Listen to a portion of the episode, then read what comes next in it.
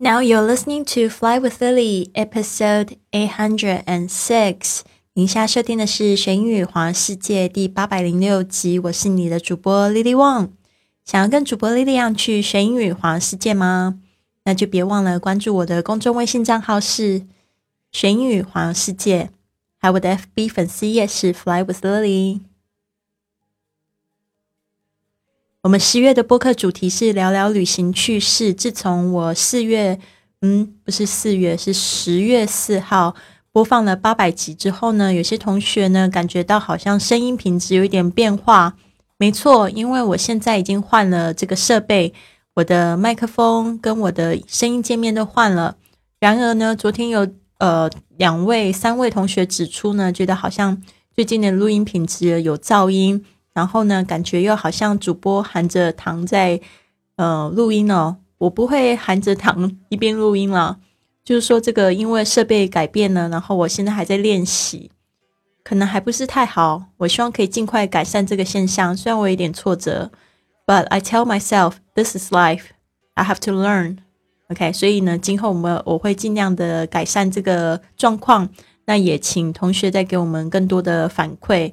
希望可以把最好的节目带给大家。好的，我们今天一样会就是介绍一句旅游格言，接着呢会讲一个世界某地发生的一件有趣的事情。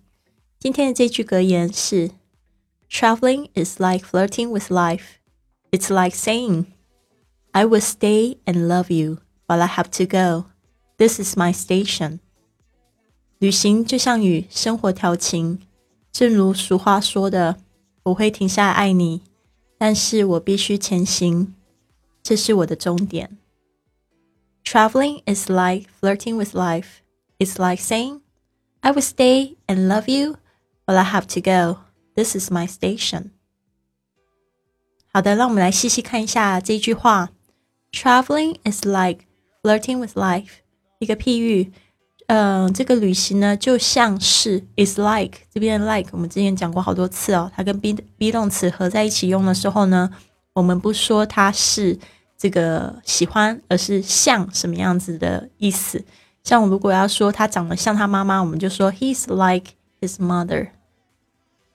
Flirting with 这个 flirt 这个调情这个字呢，跟谁调情，我们通常会用这个 with 这个介系词。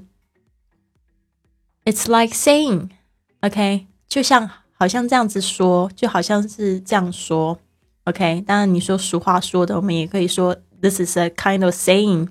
但是呢，这个就是说 It's like 就像是这样说。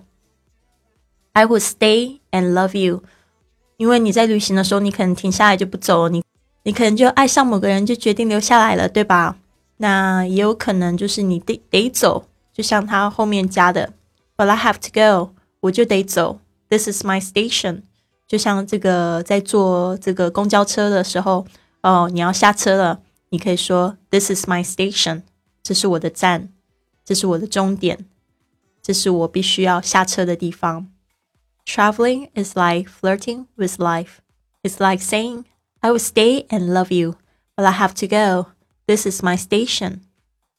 好的，我们要记忆的两个单词，第一个是 flirt，f L I R T，调情、玩弄、轻率的对待。Number two, station, S T A T I O N，车站。Station，特别注意一下这个 T 的发音，在这个 S 后面的轻音呢，通常会有浊化的现象。Station，听出来了吗？这个 T 呢，在这边呢不当 T 的声音，而是。Station. Traveling is like flirting with life. It's like saying, I will stay and love you, but I have to go. This is my station. 好的，今天我们要介绍的这一个故事是这样子的，就是说这个学生呢，他宁可换名字也不要被罚钱，到底是发生什么事情呢？是这样子的：The student who changed his name rather than paying to rebook his flight，宁可改名也没有重新预订航班的学生。Budget airlines like to catch you out with hidden fees wherever they can。廉价航空呢，只要一抓到你犯规，就会用隐藏费用来处罚你。Changing the details on the booking is no exception。 就像是如果你改变了预定的细节呢，也无一例外。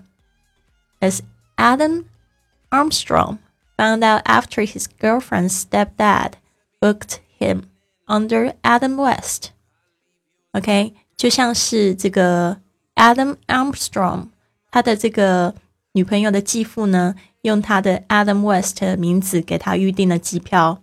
其实这个 Adam West 是他的 在脸书上面，就是这个 Facebook 上面闹着玩使用的。然后发现这个不是他真名嘛，所以呢，完了，这个票订错名字了。His ingenious solution，他使用了哪个天才方法来解决呢？Change his name by default to avoid paying Ryanair's 220 pounds fee to alter the ticket. 所以呢，他就是为了避免支付这个瑞安航空两百二十英镑的改签费，由他利用改名契约换了个名字，所以呢，他就真的变成 Adam West，然后他就可以顺利登机了。好的，我后来就直接去看了一下那一个报道，所以事情是这样子的，因为两百二十块呢，比这机票还要贵啊。后来呢，他就决定说，那就是去改名。然后他们在这个英国有一个方式，就是可以用这个 deed poll，就是叫改名器，然后去找一个保证人去帮他做宣誓，然后呢就可以换名字了。所以呢，他好像做了这一个动作，只要花一百一吧。所以呢，他等于是省了一半的钱。但是我觉得蛮妙的，就为了省那一百一，然后把自己名字全换了。所以我有时候觉得西方人他们的想法真的就是很自由、很开放，对吧？好的，我再念一次这个整个新闻。The student, the student who changed his name rather than paying to rebook his flight. Budget airlines like to catch you out with hidden fees wherever they can. Changing the details on the booking is no exception, as Adam Armstrong found out after his girlfriend's stepdad booked him under Adam West the name he used as a joke on Facebook. His ingenious solution? Change his name by deed poll to avoid paying Ryanair's 220 pound fee to alter the ticket. 好的，希望你喜欢今天的节目，也不要忘了，你可以帮我做三件事情。第一件事情，你可以订阅；然后第二件事情呢，你可以转发给你好朋友。第三件事情呢，你可以就是在这个呃你使用的这个这个音频软件留言给我，然后留一个五星的评论，或者是帮我用这个 Podcast 的软件哦打一个五颗星，这样子会更多的人看到我们的节目哦。好的，希望你有一个很棒的一天，Have a wonderful day。